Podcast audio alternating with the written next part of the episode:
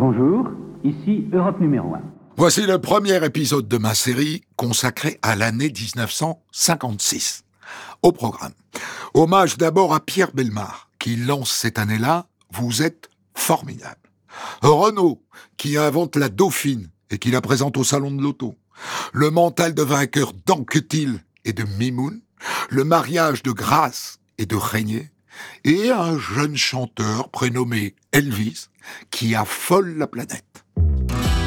1956. On de la raconte sur Europe 1.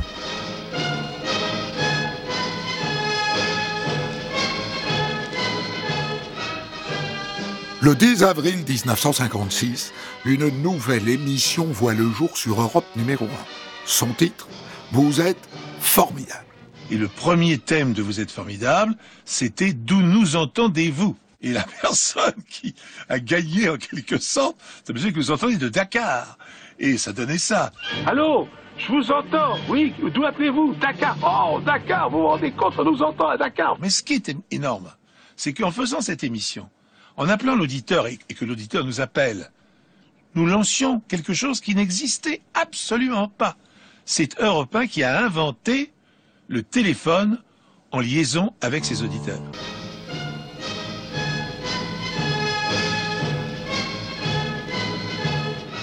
Après un générique emprunté à Prokofiev, Pierre Belmar, jeune journaliste de 25 ans, lance le programme.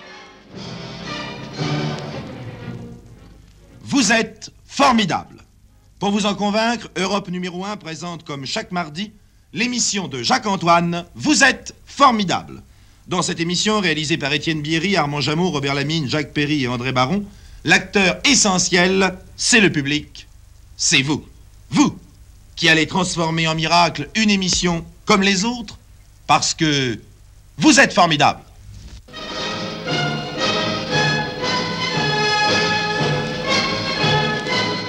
Et quelques mois seulement après son lancement, l'émission prend un tour inattendu. Le 8 août, une catastrophe minière frappe la Belgique, à Marcinelle, près de Charleroi. J'ai quitté il y a un instant la mine tragique du bois du casier où tandis que continuent de s'affairer les sauveteurs héroïques, des familles entières pleurent leurs disparus, ou s'accrochent à cet ultime espoir, celui que peut-être, peut-être, à 1035 mètres sous terre, il y aurait quelques survivants. J'ai appris, j'ai appris quel était, au moment de la catastrophe, le nombre d'hommes répartis aux étages différents, et je vous le communique immédiatement. Ils étaient 27 à 715 mètres. Ils étaient 80 à 835 mètres. Ils étaient 7 à 907 mètres, 13 à 975 mètres et 130 à 1035 mètres. Ce sont ces 1035 mètres qu'on essaie d'atteindre coûte que coûte. Seuls deux mineurs échappent à la catastrophe. Le bilan humain est dramatique. 272 morts, ou plutôt ensevelés. Les sauveteurs n'ont réussi à sortir que six corps de la mine. Le 13 août, jour des obsèques, l'émotion est insoutenable, comme le raconte Jacques Paoli.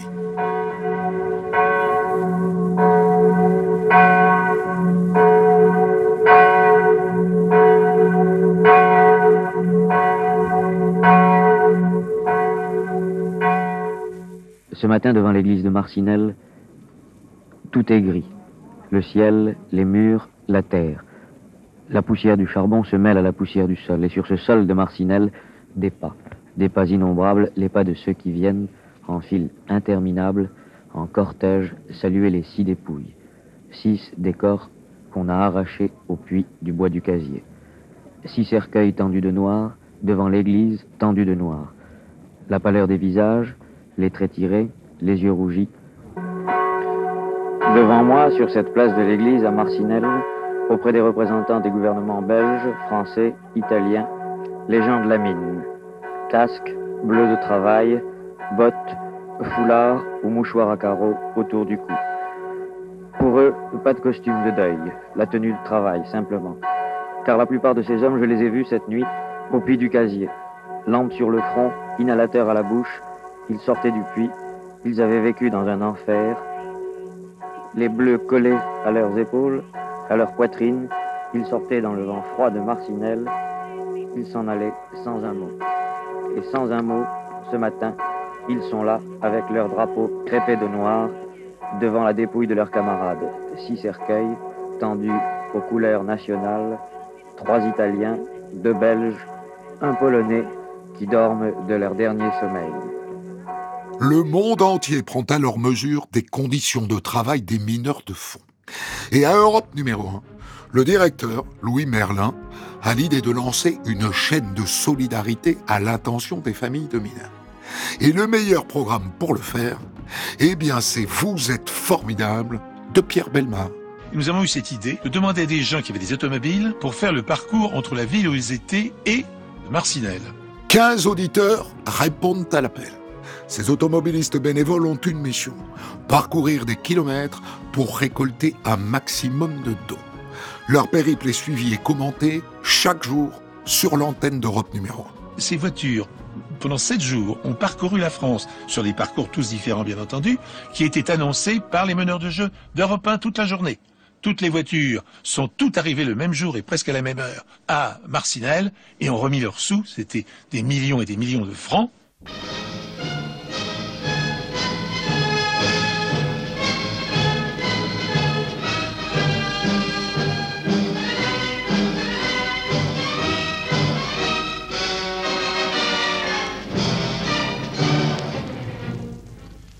Vous êtes formidable.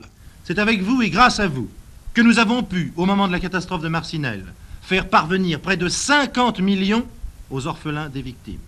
Et à la fin de l'été 1956, dans la foulée de la catastrophe de Marcinelle, Vous êtes formidable devient officiellement le programme de solidarité d'Europe numéro 1. Pierre Belmar en animera 125 numéros jusqu'à l'arrêt du programme en 1960. Elle est à toi cette chanson, toi l'Auvergnat qui sans façon m'a donné quatre bouts de bois quand dans ma vie il faisait froid. Toi qui m'as donné du feu quand les croquantes et les croquants, tous les gens bien intentionnés m'avaient fermé la porte au nez. Ce n'était rien qu'un feu de bois, mais il m'avait chauffé le corps, et dans mon âme il brûle encore, à la manière d'un feu de joie.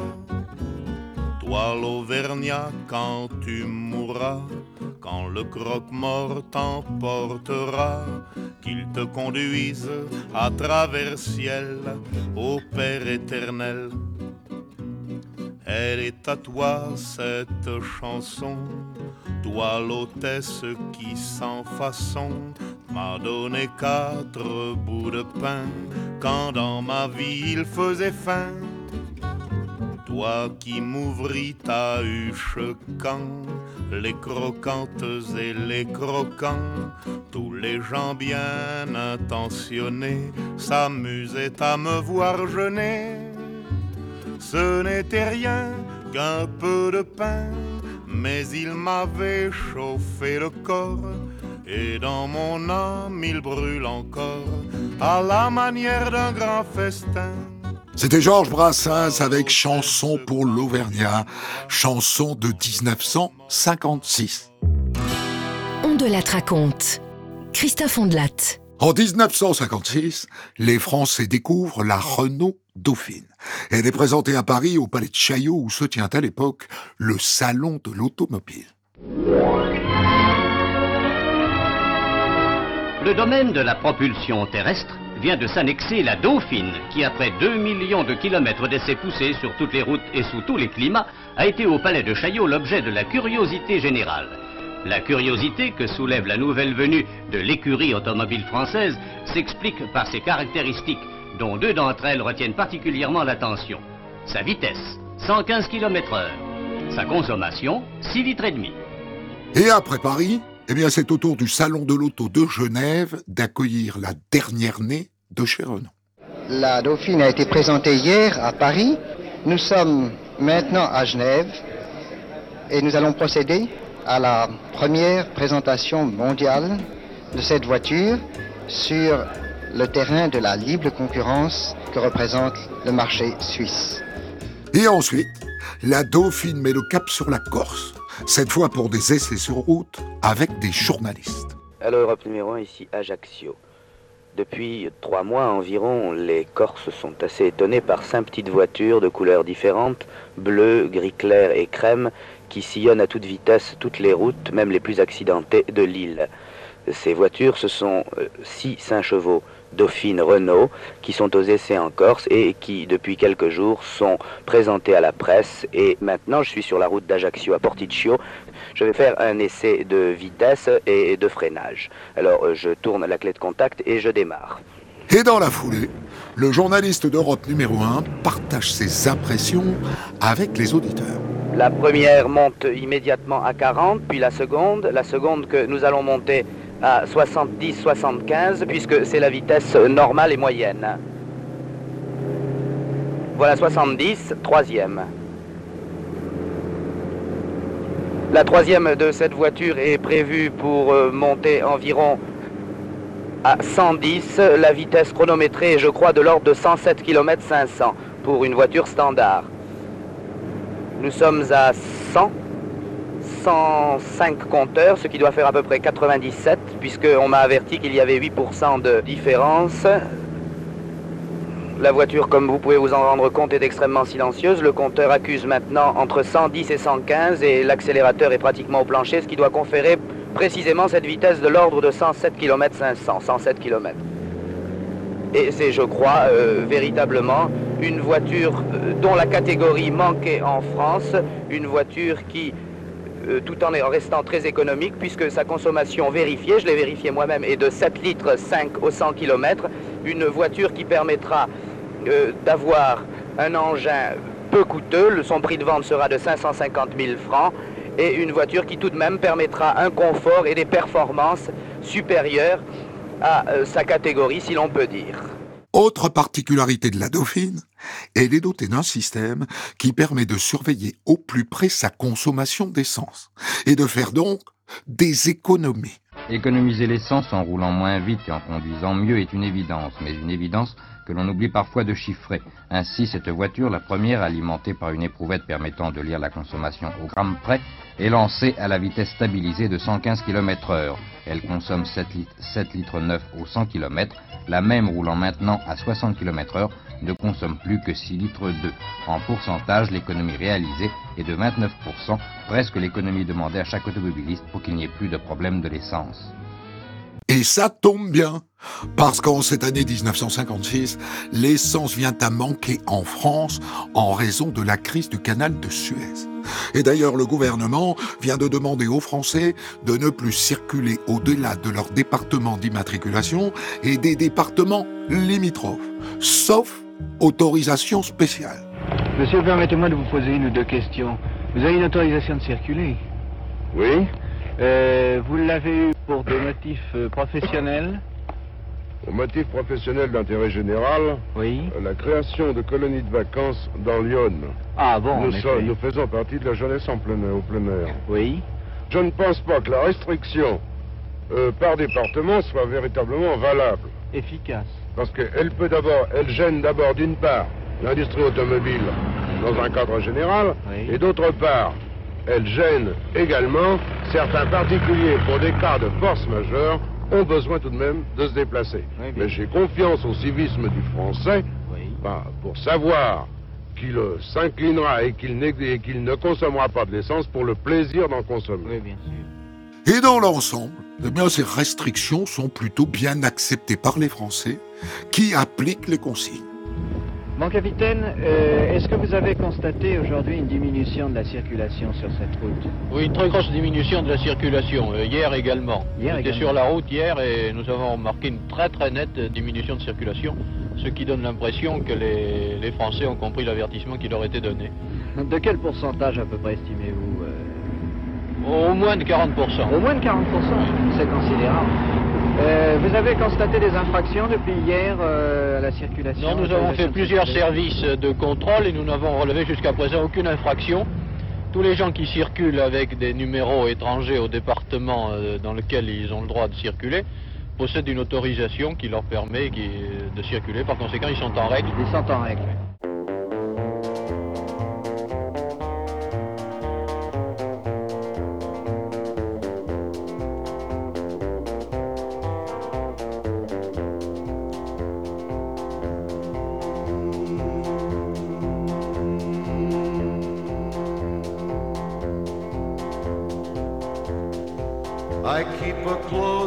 Watch on this heart of mine.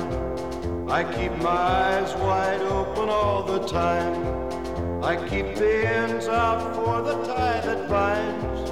Because you're mine, I walk the line.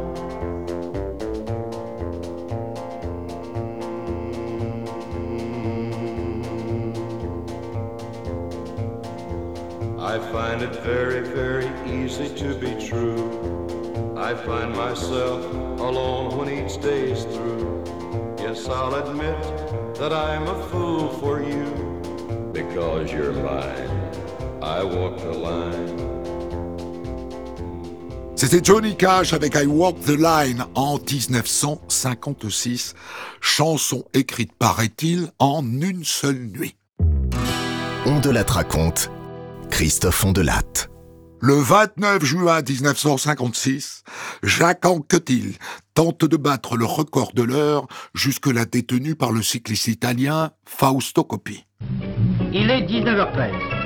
Jacques Anquetil a 60 minutes devant lui pour battre le record du monde de l'heure. Et sur cette même piste du Vigorelli de Milan, où 14 ans auparavant Fausto Coppi réussit à couvrir 45 km 798, il faut faire mieux. Pendant 50 minutes, avec une volonté de faire, le Normand reste exactement dans les temps de Coppi et nettement en dessous de ses propres possibilités. Puis, à 10 minutes de la fin, la foule éclate en bravo, car elle sent que Jacques Anquetil a lancé un sprint victorieux. Et elle a raison, cette foule, car Jacques Anquetil réussit une éblouissante performance, dépasse les 46 km dans l'heure et devient recordman du monde avec 46 km 159. Un grand exploit, un vrai, digne d'un grand champion. Un exploit vite relégué aux oubliettes, car en septembre 56, à Milan, l'Italien Baldini bat le record d'Anquetil de 150 mètres. Jacques Anquetil, ce record de l'heure que vous déteniez avec 46 km 159 vient d'être battu par euh, Baldini avec 46 km 394. Qu'est-ce que vous pensez de ce record? Bah, Je crois qu'il a fait quelque chose de formidable mais il l'a préparé surtout depuis deux années. Vous pensez que l'on peut faire mieux que ce 46 km 394 Faire mieux, c'est difficile, mais enfin, je crois quand même que l'on peut atteindre 45 km, 46 km 500 ou 46 km 600.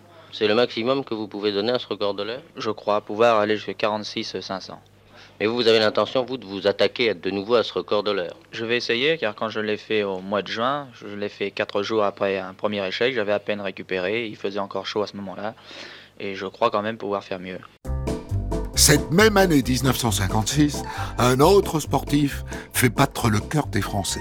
Alain Mimoun, le coureur de fond. Il est à Melbourne en Australie pour les JO d'été. À 34 ans, il s'apprête à courir le marathon. Et coup de chance, le favori, le tchécoslovaque Emil Zatopek, vient d'être opéré d'une hernie. Et sur la ligne de départ, il a l'air fatigué. Et donc à la fin, eh bien c'est Mimoun qui l'emporte devant 120 000 spectateurs. À son arrivée à Orly quelques jours plus tard, la foule est là pour l'accueillir. Il est 9h35 lorsqu'un avion arrivant de New York atterrit à Orly. Il ramène à Paris le prestigieux vainqueur du marathon de Melbourne, Alain Mimoun.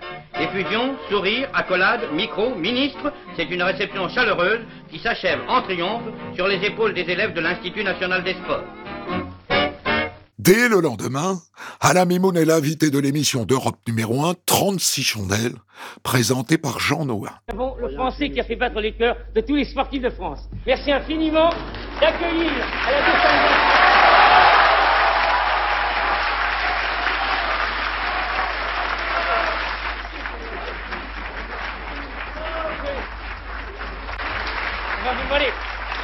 je vous remercie de tout cœur de souhaiter bon voyage à ce voyageur qui part.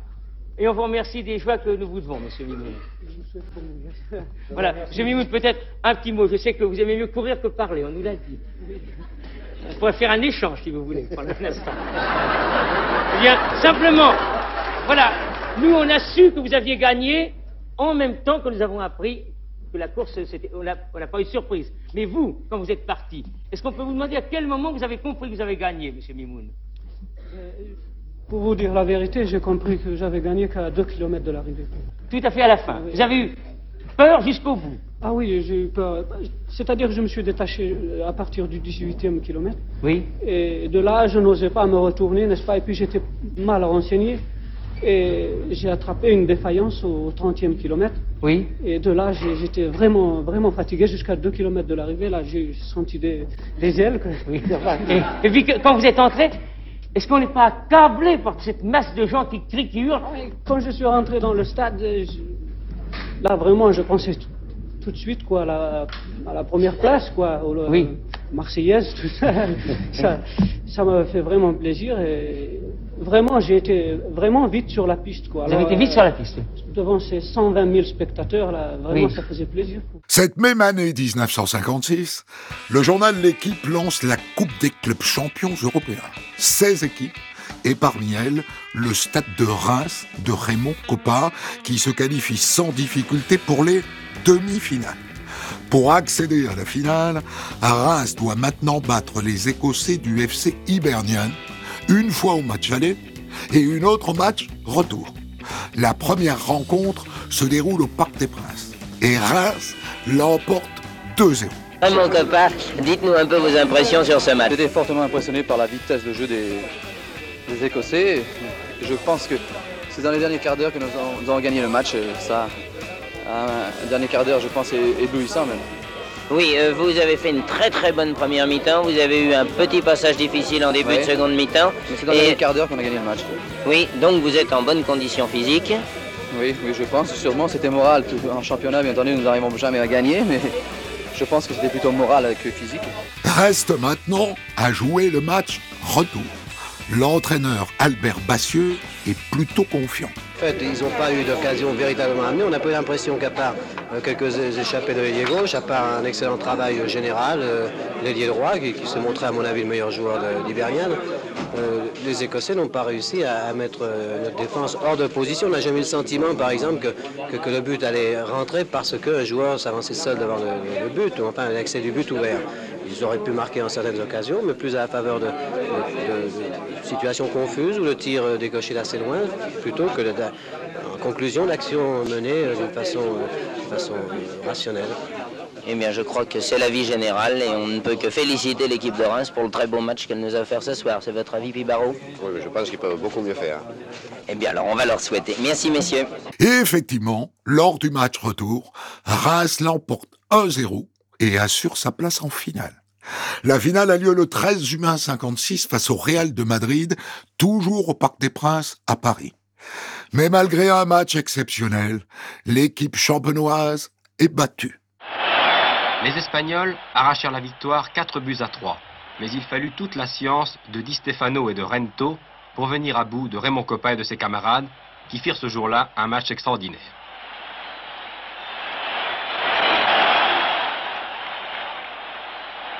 À l'issue de cette magnifique finale, les Espagnols recevaient leur première Coupe d'Europe des clubs. Europe 1, on de la raconte. L'année 1956. See you later, alligator. Well, I saw my baby walking with another man today.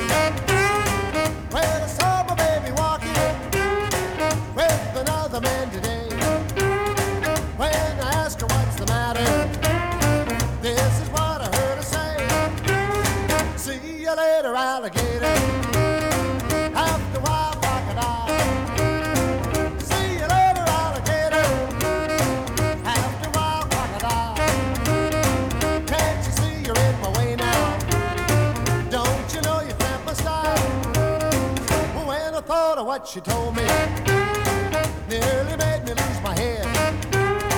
When I thought of what she told me, nearly made me lose my head.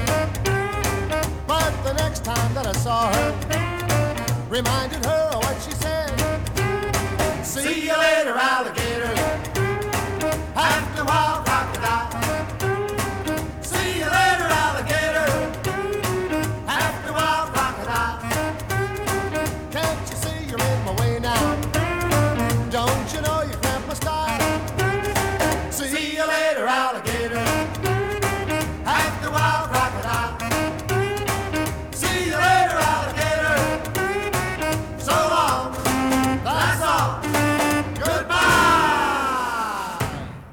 C'était Bilal et and the Comets avec See You Later Alligator en 1956.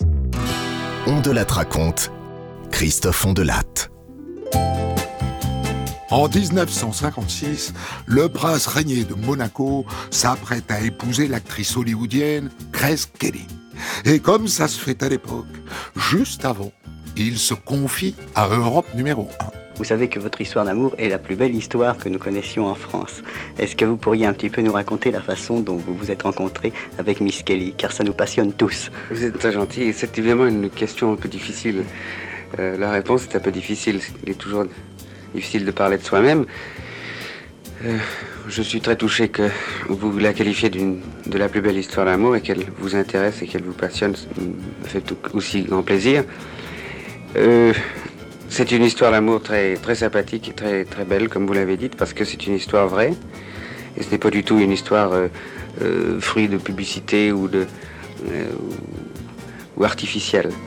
Quant à vous dire exactement comment nous sommes rencontrés pour la première fois, est-ce que même les, amoureux les plus, les plus simples et les plus, les plus dans la vie que, que nous le savent je ne sais pas. Et figurez-vous que cette interview du prince régné à Europe numéro 1 se termine par un cadeau de mariage.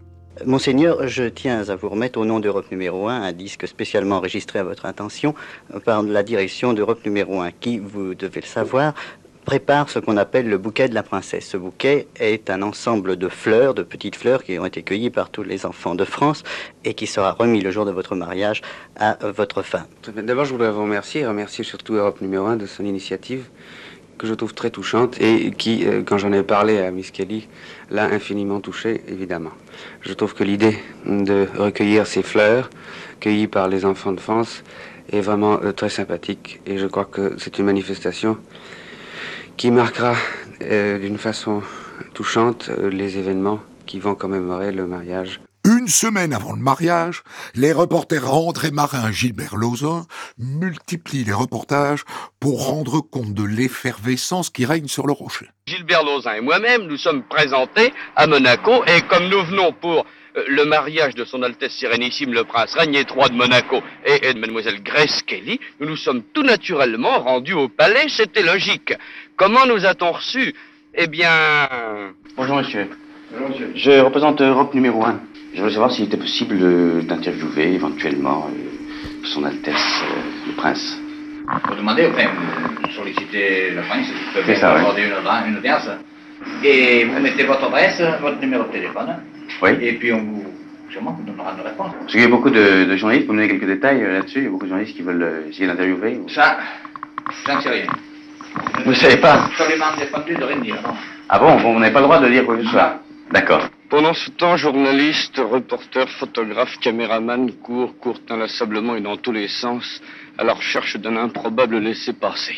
Ces laissez-passer étaient prêts, ainsi que les cartes de presse, mais un incident de dernière heure s'est produit. Certains malins en ont fait imprimer de fausses. Ce qui fait qu'il a fallu tout reprendre, repartir à zéro et recommencer à redistribuer de nouvelles cartes. Évidemment, ça ne va pas sans récrimination. Mais ce qui prouve, André Marin, qu'à Monaco, eh bien, les jeux ne sont jamais faits. La future mariée arrive à Monaco le 12 avril 1956. Et bien sûr, les journalistes d'Europe numéro 1 sont aux premières loges. Enfin, Grèce vint. Vers 10 heures, le Deo Juvante, battant pavillon du prince, quittait le port de Monaco, se rendait au devant du Constitution et accueillait à son bord la ravissante future Altesse Sérénissime. Puis, ce fut le retour dans le port de Monaco, nous y étions. Dans la tribune de presse, quelques personnalités du monde littéraire, euh, membres du jury du prix littéraire de Monaco, nous ont fait, euh, je puis dire, l'honneur euh, d'être à nos côtés. Monsieur Milan Monsieur André Mauroy, Monsieur Paul Géraldi. Mais voici les sirènes, toutes les sirènes du port de Monaco qui se font entendre au moment où le bateau du prince entre dans le port. Cependant que du yacht Déo Juventé sont partis des fusées et à ces fusées étaient accrochés des parachutes aux armes euh, de la principauté.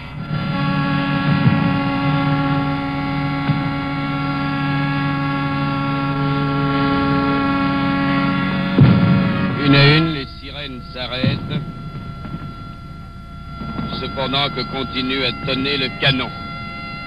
Le bateau est maintenant près de nous, à l'avant, sur la passerelle supérieure, Miss Grace Kelly, coiffée d'un extraordinaire grand chapeau qui me paraît d'ici jaune, mais nous aurons l'occasion de le revoir. Le 18 avril, enfin, c'est le grand jour, celui du mariage civil, uniquement réservé aux proches. En ce 18 avril de l'an de Grèce 1956, la première partie du grand événement s'est produite ce matin à Monte-Carlo. La cérémonie du mariage civil qui s'est déroulée vers 11h dans la salle du trône du palais princier. Tout s'est passé et pour le mieux. Un soleil un peu pâle peut-être participait à la cérémonie et le prince est arrivé avec deux minutes d'avance sur l'horaire prescrit. Le prince et Miss Grace Kelly prirent place à leur balcon 40 minutes après l'heure prévue. Un feu d'artifice succéda à ce spectacle populaire et aujourd'hui, Miss Grace Patricia Kelly est devenue devant les hommes Madame Grimaldi. Le lendemain, 19 avril, le prince Régnier et la princesse Grace échangent leurs vœux à la cathédrale de Monaco devant un parterre de 600 invités, parmi lesquels Alfred Hitchcock, le témoin de Grace, mais aussi Gene Kelly et même Annie Cordy. Le mariage est retransmis en mondovision. Il est suivi par plus de 30 millions de téléspectateurs.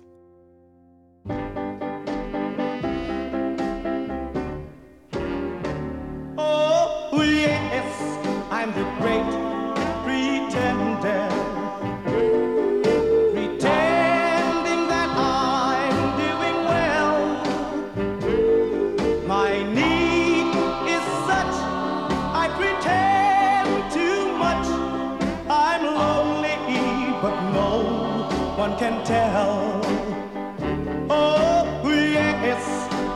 great pretender.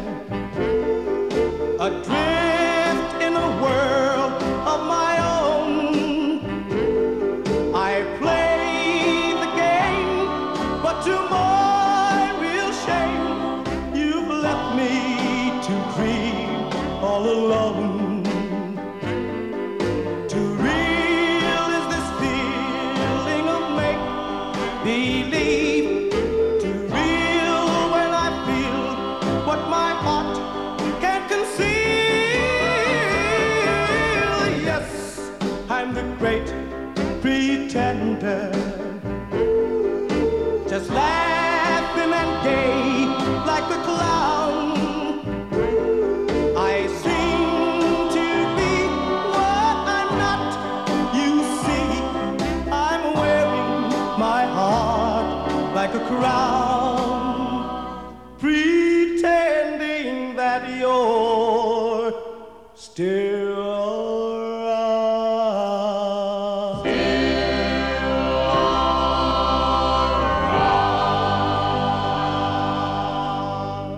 C'était les Platters avec The Great Pretender en 1956.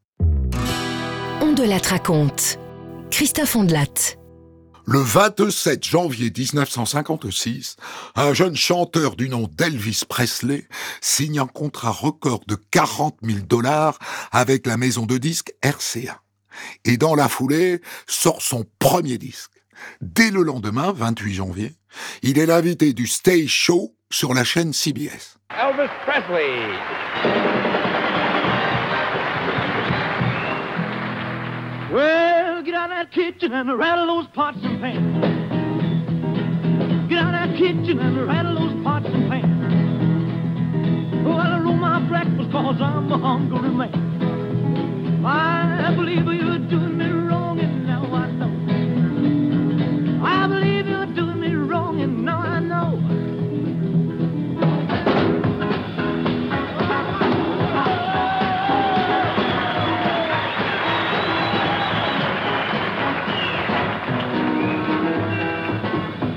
Avec son titre Shake, Rattle and Roll, Elvis fait mouche auprès du jeune public.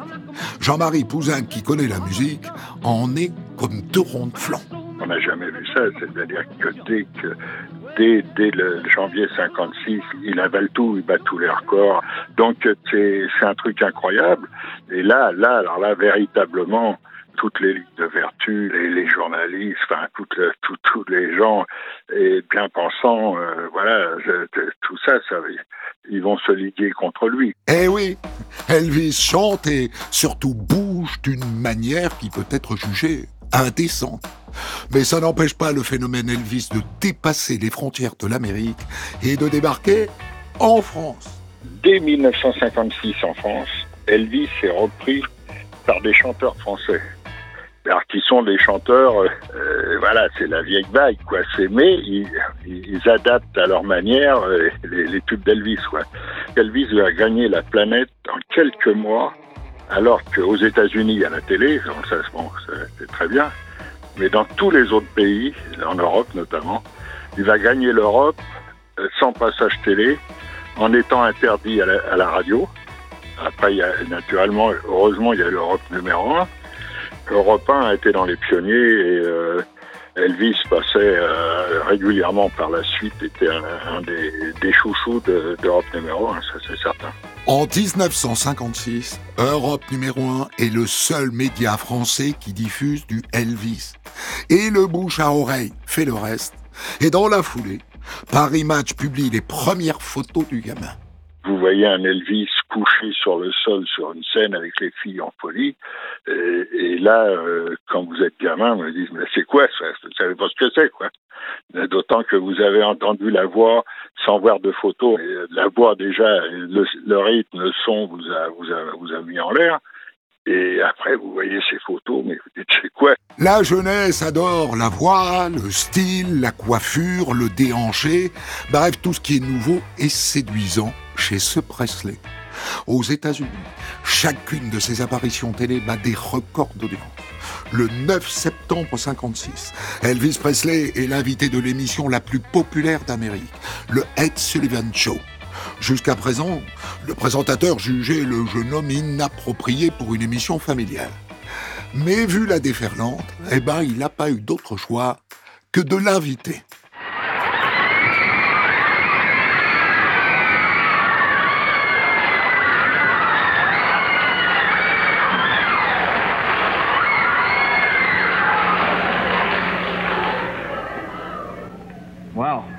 Waouh, c'est probablement le plus grand honneur que j'ai eu dans ma vie. Il n'y a pas grand-chose qu'on puisse dire sauf peut-être vous remercier du fond du cœur. Et maintenant, don't be cruel.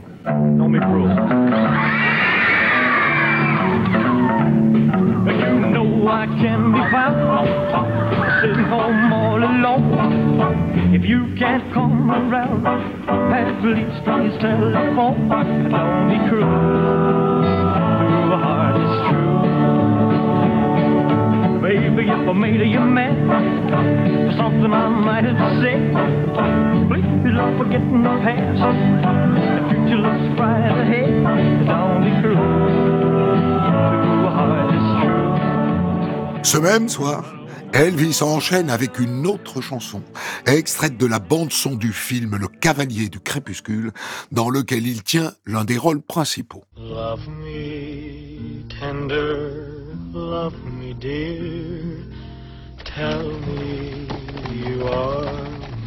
Le Grand Sud-Ouest nous offre l'aventure sensationnelle des frères Renault et de la femme qu'ils convoitaient, avec Richard Egan dans le rôle de Vance Renault, qui revient de la guerre pour récupérer sa fiancée, Debra Padgett dans le rôle de Cathy, qui aimait un des frères Renault, mais en marie un autre, et avec pour la première fois Elvis Presley dans le rôle de Clint Renault, qui aimait son frère, mais aimait également la femme de son frère.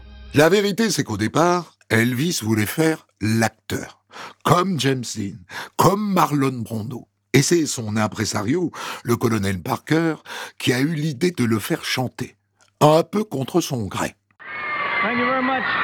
Merci beaucoup. Merci mesdames. Et maintenant, mes amis, je voudrais vous présenter une toute nouvelle chanson qui est complètement différente de ce que vous avez entendu. Et c'est le titre du film de la 20th Century Fox. Je voudrais remercier la 20th Century Fox, les grandes stars, les acteurs, qui ont tous été merveilleux, le réalisateur, le producteur.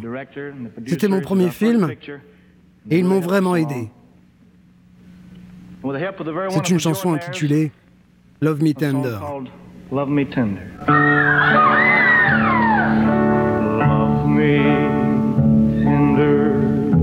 Love me sweet, never let me go.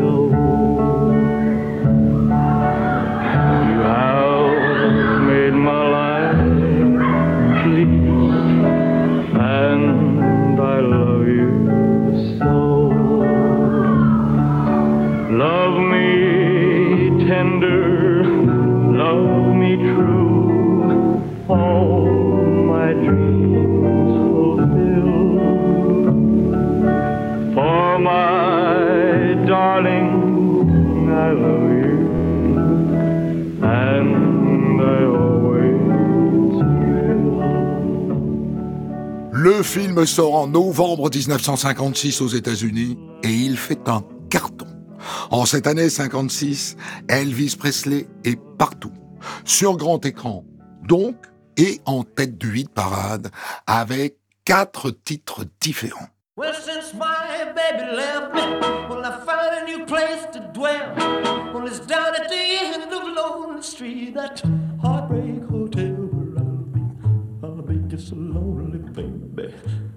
I'm so lonely. I'll be so lonely, I could die. Although it's always crowded, you still can find some room for broken-hearted lovers to cry there in the gloom. Be so, I'll be so lonely, baby. I'll be so lonely. I'll be so lonely, they could die. Keep flowing, the desk clerk's dressed in black. Well, they've been so long on the street, they'll never, they'll never look back and think it's so, think it's so lonely, baby. Well, they're so lonely, well, they're so lonely, they could die. Well, if your baby leaves you, you got a tale to tell. Well, just take a walk down on the street to Heartbreak Hotel, so lonely, they're so lonely. They'll be so lonely they could die. C'était Elvis Presley avec Heartbreak Hotel en 1956 qui vaudra au chanteur son premier disque d'or. La suite de notre balade en 1956 dans le deuxième épisode d'On de la raconte. Retrouvez On de la raconte tous les jours sur Europe 1 et quand vous voulez sur europe1.fr, l'appli Europe 1, vos réseaux sociaux et vos plateformes d'écoute.